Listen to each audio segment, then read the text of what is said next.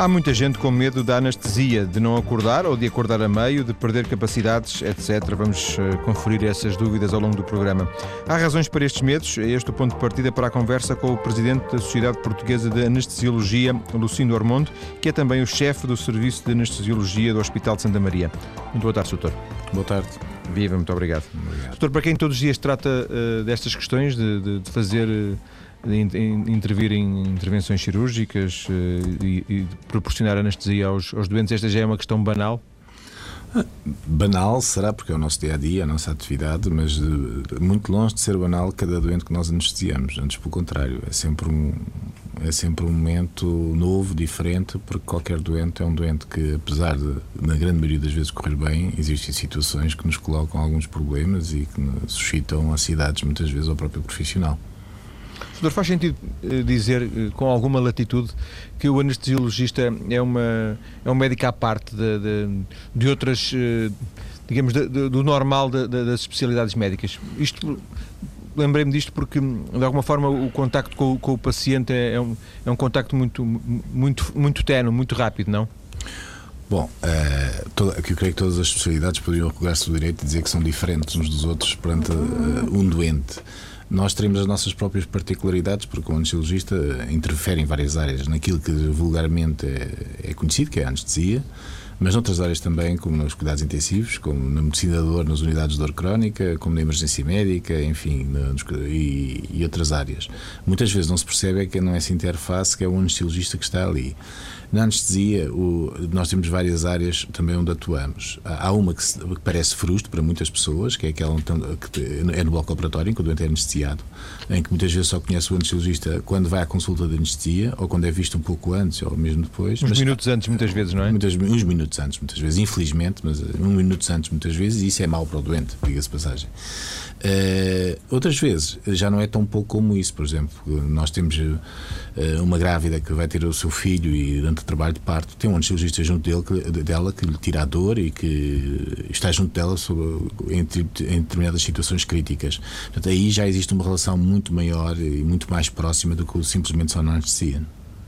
E referiu aí uma coisa que eu confesso a minha ignorância, embora não seja muito seja muito, muito, uma coisa muito inteligente confessar a ignorância, mas apesar de tudo, confesso, uh, nem sabia que existia uma consulta, consulta no sentido organizada de anestesiologia. Sim, existe uma consulta organizada de anestesiologia, geralmente em todos os hospitais, em alguns privados e, e, quase todos os hospitais públicos. O, que, o problema é que muitas vezes não conseguimos chegar eh, à grande maioria dos doentes. Uh, acabamos por só receber, muitas vezes, nessa consulta, os doentes que oferecem maiores riscos de para a cirurgia, para a anestesia. E porque, eh, apesar de tudo, não há possibilidade hoje de chegarmos a todos para essa consulta. O que acontece é que essa consulta prepara três semanas ou um mês antes os doentes para, uh, para serem anestesiados, identifica riscos, uh, equilibra-os do ponto de vista médico quando eles têm determinado tipo de doenças. Quando isso não acontece, há muitos mais riscos de, de terem os doentes que, por exemplo, ser adiados ou uh, poder haver mais surpresas, digamos, durante o acto anestésico.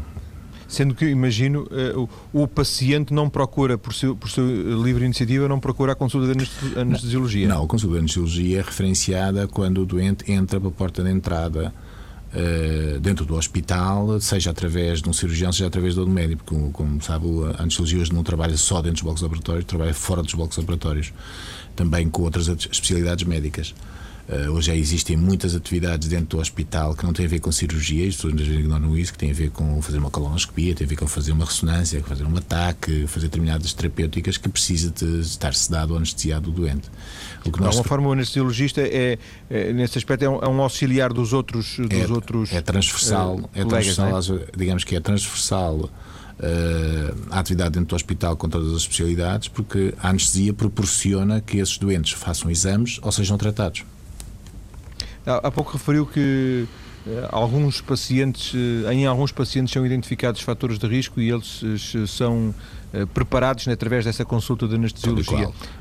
Quais são esses fatores de riscos mais comuns? São variados. Por exemplo, podemos começar pelos mais banais. Uma das, algo que suscita muito apreensão sempre é entubar um doente, colocar um tubo dentro do doente de forma a que ele seja ventilado durante a, durante a cirurgia e que muitas vezes essa intubação pode ser difícil, porque pode haver conformações anatómicas do indivíduo que podem oferecer dificuldades e muitas vezes a identificação dessas dificuldades leva a que é programado para esse doente um determinado tipo de meios auxiliares especiais para que ele tenha uh, para que ele seja intubado com maior segurança. E infelizmente no mundo algumas das situações mais trágicas que acontecem nos blocos operatórios têm a ver com a intubação. Outras situações que têm a ver com isso têm a ver com as doenças associadas dos doentes e terapêuticas que os doentes e tratamentos que os doentes já estão a fazer e que muitas vezes têm que ser uh, modificados ou têm que ser reajustados para que o doente esteja em boas condições não digo físicas e equilíbrio eh, da sua, da sua fisiologia, para que durante a operação uh, sofra o menos possível uh, com a anestesia e com a cirurgia, porque a verdade dos factos é esta: se a anestesia hoje em dia é uma arte que está muito mais segura do que há uns anos e nós temos muito mais ferramentas e meios, a verdade é que ela continua a ser um risco, porque apesar de tudo é uma agressão que é provocada num doente para proporcionar um tratamento ou fazer-se um exame. Não deixa de ser uma agressão.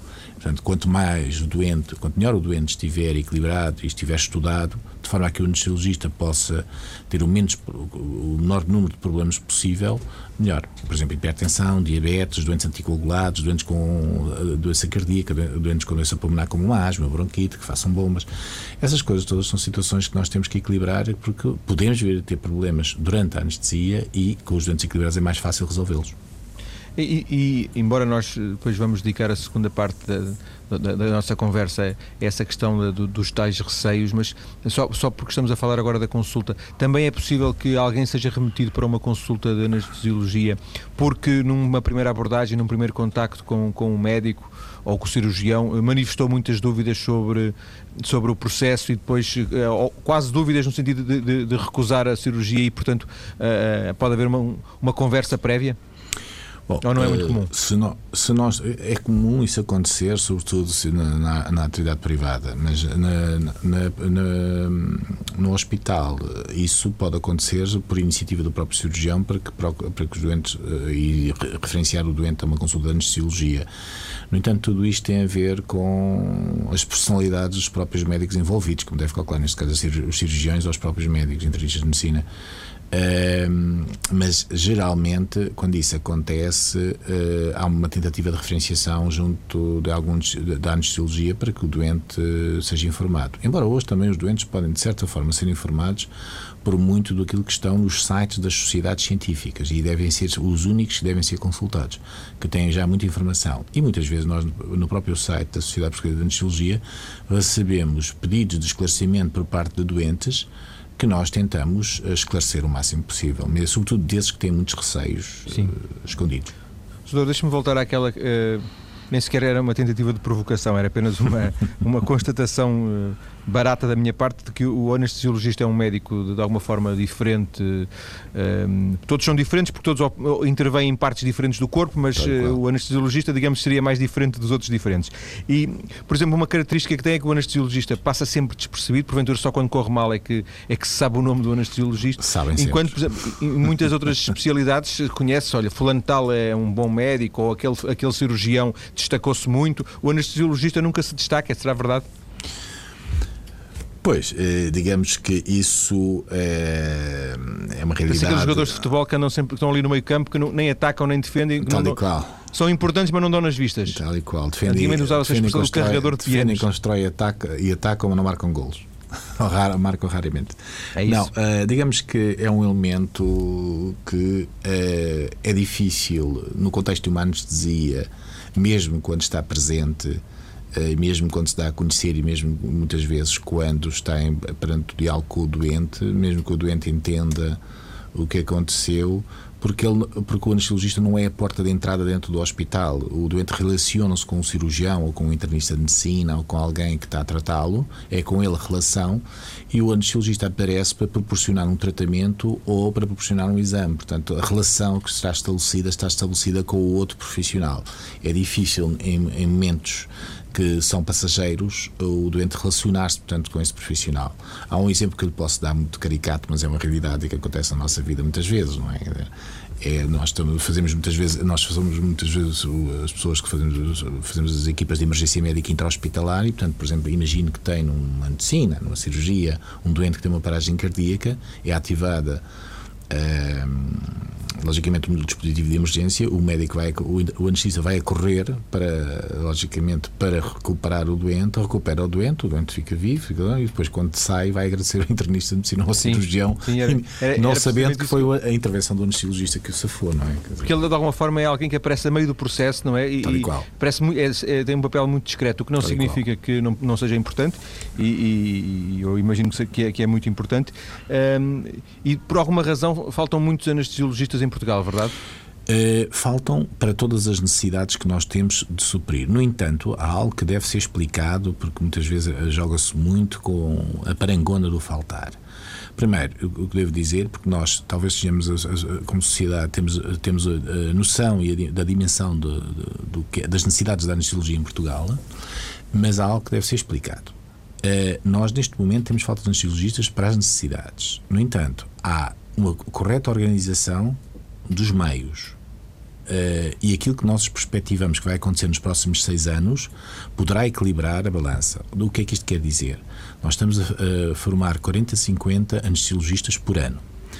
Com as, as, atuais, com a atual legislação, em que de certeza absoluta a maior parte das pessoas não se vai reformar e vai se manter o mais possível ao serviço, com os tempos que aí vão nos próximos 7, 8 anos, nós temos a perfeita noção que dentro de 6 anos estaremos equilibrados e que se se mantiver a formação entre 40 e 50 anos de cirurgias por ano, como agora está a acontecer, uh, digamos que dentro de 6 anos estaremos equilibrados para as necessidades. Ou seja, deduzo que não, não é difícil conseguir, agora, entre aspas, convencer os jovens licenciados em não. medicina a irem para a anestesiologia. Não, já vão, já vão. Hoje é uma especialidade que fecha com facilidade e é muito, e é muito escolhida. É uma Também tem fama de ser muito bem paga. Uh, isso também lhe posso dar uma certa explicação. Se, se olharmos para os Estados Unidos, são os profissionais mais bem pagos nos Estados Unidos. Se é, uma vez vi uma reportagem exemplo, sobre isso. É, se olharmos, isso quer dizer alguma coisa. Se olharmos para a Inglaterra, para a Holanda também, uh, se olharmos para Portugal, eles estão sujeitos ao horário público, tal e qual como qualquer funcionário público é, é pago quando está em, num hospital, aquilo que acontece é que os anestesiologistas não trabalham só 40 horas ou 35 horas. Os anestesiologistas trabalham 80, 90, 100 horas por semana. E, logicamente, vão ganhar dinheiro com horas extraordinárias e também, como são muito procurados, também trabalham muitas vezes e fazem multi-emprego. Ora, se qualquer um de nós pensar que se fizer multi-emprego com, com, com, o seu emprego, também vai ganhar muito mais do que aquilo Sim, que é o seu ordenado base. para isso, sem dúvida que Tal e qual. É, porque há oportunidade para isso. Porque se olharmos para os ordenados base, e isso é que devia ser divulgado para as pessoas perceberem, não é por aí que se diz que nós ganhamos mais. Ou seja, não há, não há um ordenado para na, na, função, na função pública, na carreira médica é do Serviço Nacional de Saúde, não. não. há um ordenado para anestesiologista, não, não é isso? Não, posso lhe dizer um ordenado, até não tem problemas nenhum. o doutor, Isto é diretor de serviço. Sem dúvida, não. Mas a questão que, que, que, eu, que lhe queria pôr é a seguinte: até porque acabou de dizer que, que se trabalha muitas horas. Um, quer nos dar mais ou menos uma panorâmica? Eu sei que já, no seu lugar já é um pouco mais difícil, porque sendo chefe de serviço já Não, mas trabalho, mas, reuniões. mas trabalho e faço bancos, faço tudo. Mas está, se calhar já passa muito tempo em reuniões e sim, em, sim, sim, em, papéis e etc. Não é? Mas um, durante um dia, um dia normal de trabalho, um anestesiologista é, intervém, sim, em média, para termos uma ideia em quantas uh, operações, em quantas cirurgias. Depende, porque um É entrar e sair, pode, entrar, sair, pode, entrar e não, sair. Depende, depende. Por exemplo, se ele tiver, por exemplo, num bloco de cirurgia vascular, em que faz, um, por exemplo, o narismo da aorta, o narismo da aorta pode durar 4, 5, 6 horas, ele faz uma. Mas se ele em contrapartida estiver, por exemplo, em otorrinolaringologia, onde faz amígdalas e adenoides, pode fazer de 8 ou 9. Se ele tiver a fazer colonoscopias, pode fazer 15. Eh, isso depende de onde ele está colocado e depende de, de, do tempo que demora cada intervenção, da complexidade de cada intervenção. Isso, Mas isso é o que está a dizer é que ele pode estar às 4 ou 5 horas no mesmo sítio? Não, ele está sempre no mesmo sítio. Eles nunca Não, no mesmo sítio no sentido em que ele, ele acompanha essa, essa, cirurgia, porque a ideia que eu tinha era que ele chega, faz o seu trabalho, sai e vai fazer outro. Não, e, não, portanto... não, não, não, não. Ele está sempre marcado no mesmo sítio na generalidade dos casos.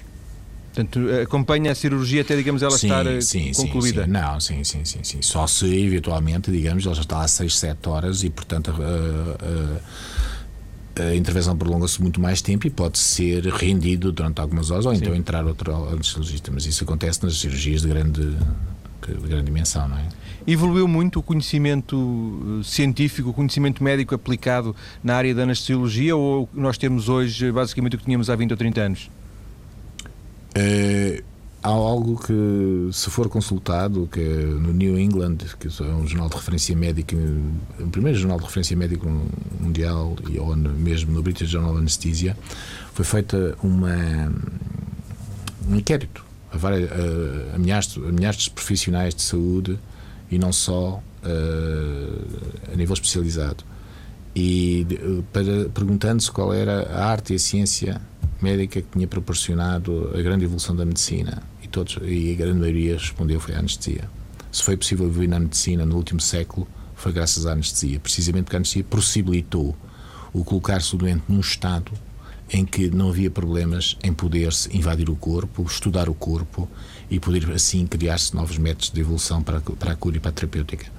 É uma boa pista essa para a conversa que, que aí vem daqui a alguns minutos. Na segunda parte, vamos eh, falar de alguns desses receios que muitos de nós têm quando se fala de anestesia. Até já. Até já.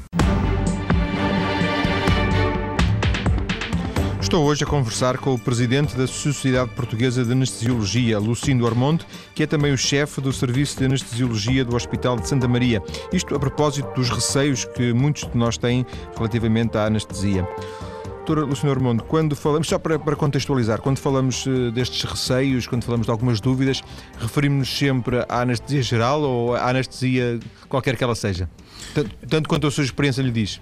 Eu acho que é qualquer uma delas às vezes mesmo, uh, se bem que a anestesia geral tenha mais riscos que a anestesia local regional, ou seja, aquela chamada anestesia raca e para a coluna, que as pessoas têm medo, ou mesmo só imobilizar um membro, acaba por ser a que tem menos risco, aquela que muitas vezes as pessoas têm mais medo.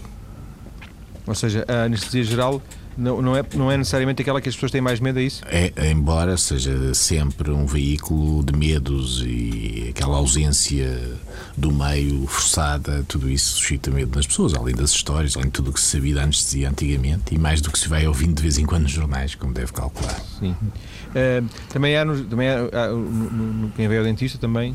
Uh, também tem contacto com isso e nesse aspecto uh, é tem medo da dor, tem medo do sofrimento. Exato, a anestesia é extremamente local, aquela que é dada para. Essa é uma anestesia um local, dente, uma anestesia local. Para tratar, para tratar um dente. Tal e tal.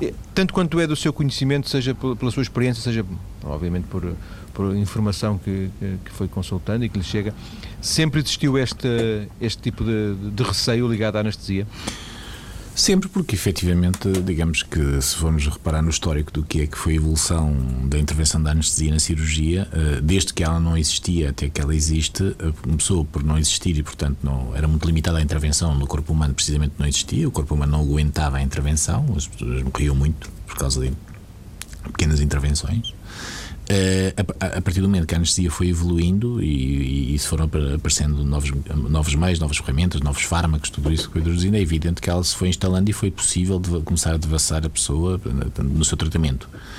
Mas isso também, todos os fármacos e muitas vezes os, os escassos meios que tínhamos para poder eh, resolver problemas que apareciam, também iam provocando, logicamente, as suas baixas e os seus problemas, e, e muitas vezes eram relatados e as pessoas tinham algum medo. Mas também era a única forma das pessoas evitarem a morte, porque morria-se muito, é evidente, sofria-se muito e, e, não havia maneira de resolver os problemas. Uh, mas com a evolução também havia outros meios e outros receios, assim, e continua a haver nos nossos Mas, dias.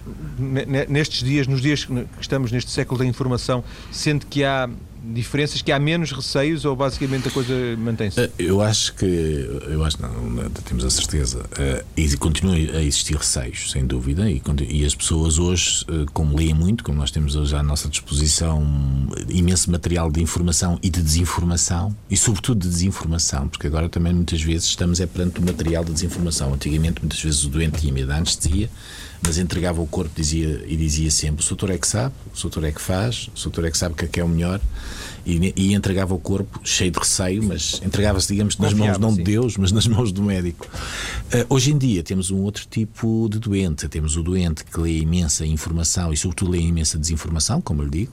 É um pouco como ler a bula o papel do medicamento, em que vemos ali que o doente pode morrer de todos os fármacos, se, olha, se ler bem aquilo tudo e depois vai cheio de medo ter com o médico e pedir esclarecimentos. Acontece a mesma coisa com a anestesia. lê as estatísticas, lê muita coisa que vem publicada, muito, muitos sites que muitas vezes são os sites que lançam mentiras autênticas, mas também lançam pânicos. E então isso também causa imenso medo nas pessoas. Então as pessoas têm que falar com os médicos e têm que. E, e hoje em dia discutem muito mesmo as opções e, e, e às vezes recusam ser tratados precisamente com o medo que têm. Já lhe aconteceu? Sim, já aconteceu, já, já aconteceu muitas vezes. Aliás, até acontece numa área que é, por exemplo, no parto, na cesariana, nós sabemos hoje que a utilização de fazermos aquilo que, vulgarmente se chama epidural, que não é bem epidural, mas pronto, pode ser e pode não ser, é chamada epidural, que, mantém, que é um, um, digamos, uma injeção que nós damos na coluna e insensibilizamos parte do corpo foi extraordinariamente importante para a diminuição eh, da mortalidade na, na, na, mulher por causa anestésica e na morbilidade, ou seja, na, no poder ter sequelas. E foi extremamente importante a utilização da anestesia local regional no, bloco de partos. Mas mesmo sabendo isso, eh, e estando bem informadas as mães, as mães têm um, há mães que têm um medo enorme, apesar de tudo, a tal picada nas costas e querem mais anestesia geral, quando correm muito mais riscos fazendo uma anestesia geral. Uh, e, e há o tal medo da picada nas costas que acontece, não, felizmente hoje com muito pouca frequência, uh, mas existe, existe, existem. E existem pessoas que recusam o tratamento com medo da anestesia. Um, ehm, também, há pouco estava a falar de desinformação e eu estava-me a recordar de um, de um episódio de, daquela série de televisão da Anatomia do Grey. Já está Essa é a maior desinformação que existe. É. O, o doente acorda a meio, não é? E acorda à meio da operação e sente, sente as dores da, da, da cirurgia que lhe estão Sim. a fazer naquele momento. Sim, bom. Estamos isso, a falar de ficção apenas? Não, não estamos a falar de ficção. Estamos a falar de uma situação que é algo que durante todos os tempos aconteceu e que ainda hoje, felizmente, infelizmente, poderá acontecer, que é a sensibilização durante o acto anestésico por parte dos doentes perceberem por, por, de várias formas, não vale a pena estar aqui a falar de todas as formas que podem perpetuar-se na memória. É, por várias razões, e sim, existem razões porque isso pode acontecer. O que se pode lhe dizer é que hoje todas essas eh, situações estão menorizadas ao máximo porque nós temos cada vez mais ferramentas e meios de poder monitorizar a consciência do doente e, digamos, que o que está a passar com o doente, porque eh, essa evolução que a anestesia tem sofrido em todos os meios técnicos que temos conseguido trazer para junto de nós tem proporcionado a diminuição desse risco. Agora, é evidente que, aproveitando isso, nós, e se levarmos tudo para o trágico dos filmes, os filmes aproveitam-se disso de uma forma, como nós sabemos, eh, cinematográfica, não é? Sim. Neste caso concreto, eh, era, se percebi das suas palavras, não era tanto a questão da consciência do, do, do que lhe aconteceu do, do, depois de acordar, era acordar a meio e, portanto, eh, ter, ter capacidade para, para observar Sim. e, se calhar, sentir o que estava a acontecer. Tal e qual. Sentir, sempre. Agora, há aqui alguma coisa que também deve ser esclarecida. Nós hoje fazemos operações muito invasivas junto a doentes que acordamos os doentes a meio para pedir a colaboração dos doentes. Portanto, isto só para perceber que acordar a meio de uma intervenção cirúrgica pode ser provocado de propósito para se ter a colaboração Sim. do doente. O problema é quando nós temos um doente que deveria estar profundo Uh, e que deveria estar bem analgesiado, ou seja, não ter eh, sentir dores e bem relaxado e, e, sobretudo, não se estar a perceber do que se está a passar e, portanto, tem que estar inconsciente, digamos, um coma farmacêutico, e não devia estar. E isso poder ter sequelas, como quando digo sequelas, digo ter uh, consequências uh, que depois se traduzem no, no, futuro para o doente de várias formas. Há pessoas que sejam insensíveis, digamos, em termos populares, a quem a anestesia não pegue?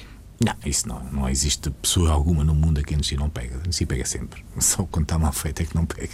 Sim. Outra, outra, outro dos receios é de, de que as pessoas uh, acham que depois, quando acordam, já não são as mesmas ou que, que perderam capacidades, eh, perderam memória. Já ouviu falar disso, certamente.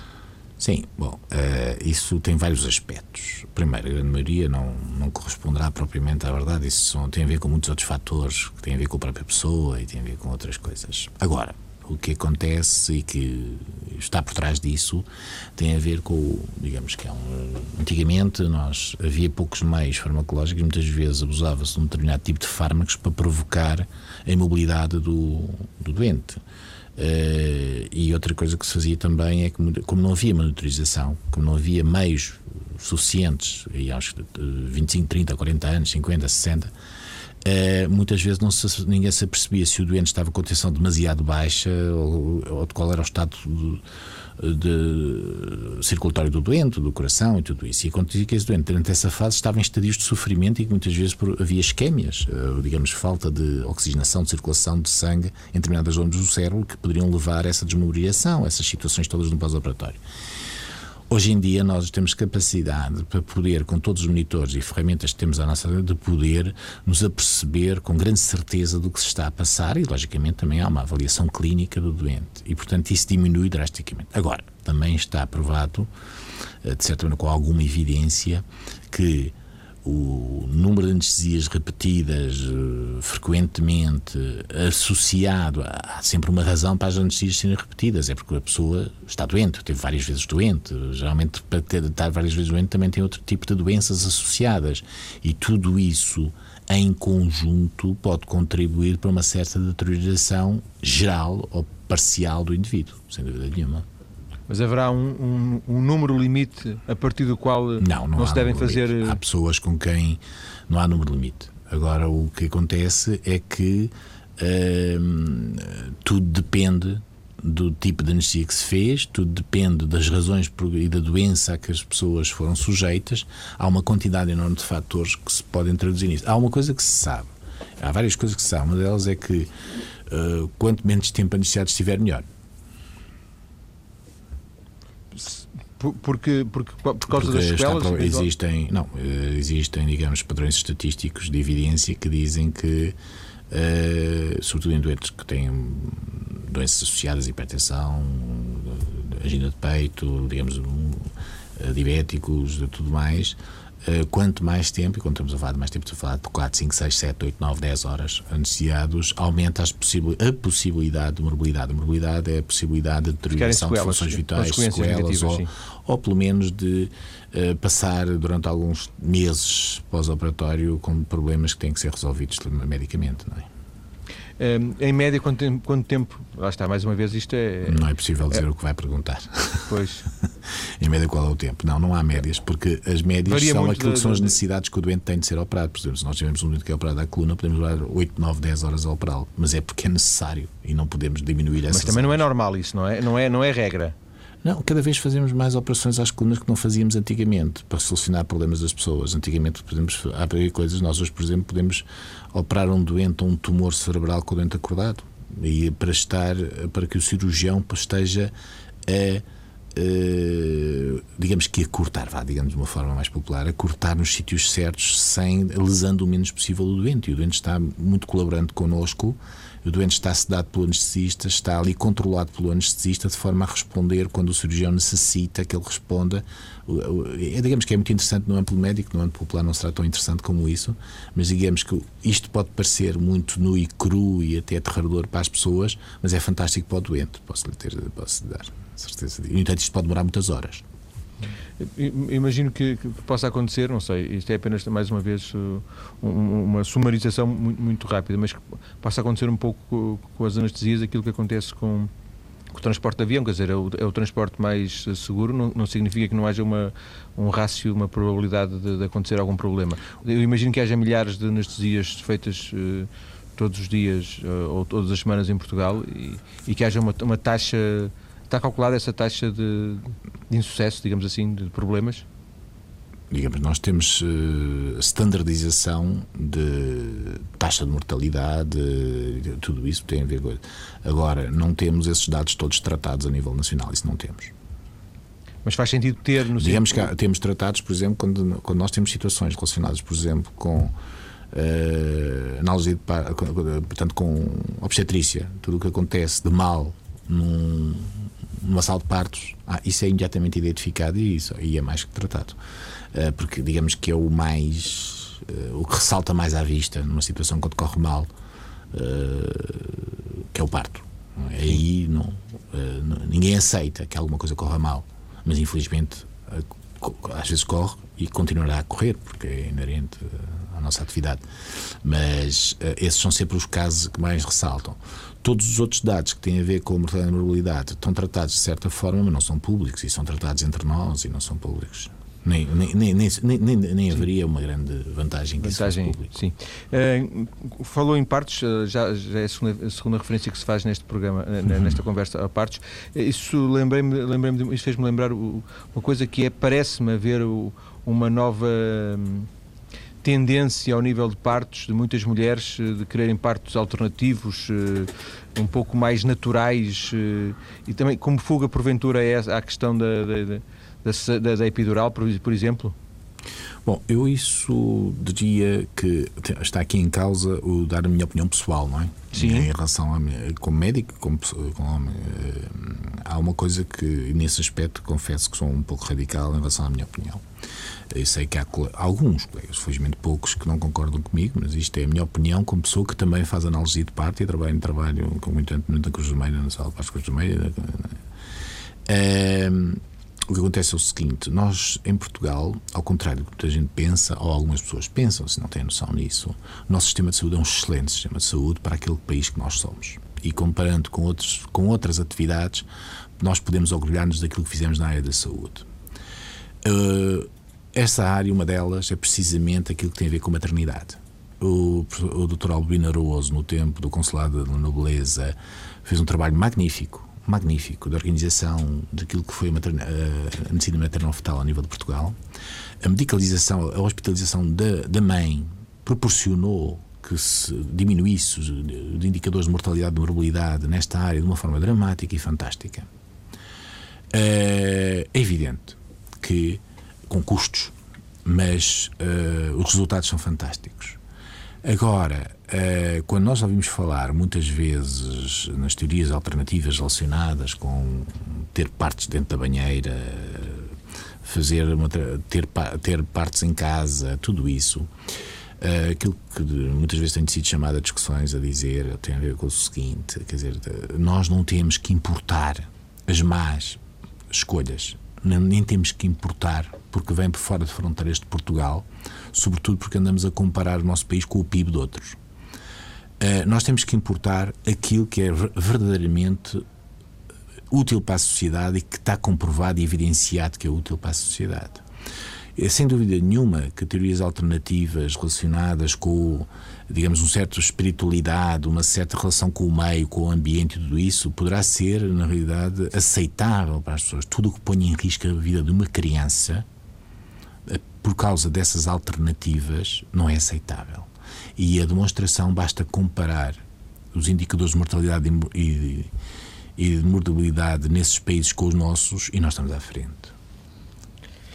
Chegamos ao fim do nosso tempo, chegamos ao fim do nosso tempo uh, desta conversa uh, com o Presidente da Sociedade Portuguesa de Anestesiologia. Agradeço ao Dr. Lucindo Ormonde ter vindo à TSF. Muito obrigado e muito boa tarde. Nada, obrigado eu. Obrigado.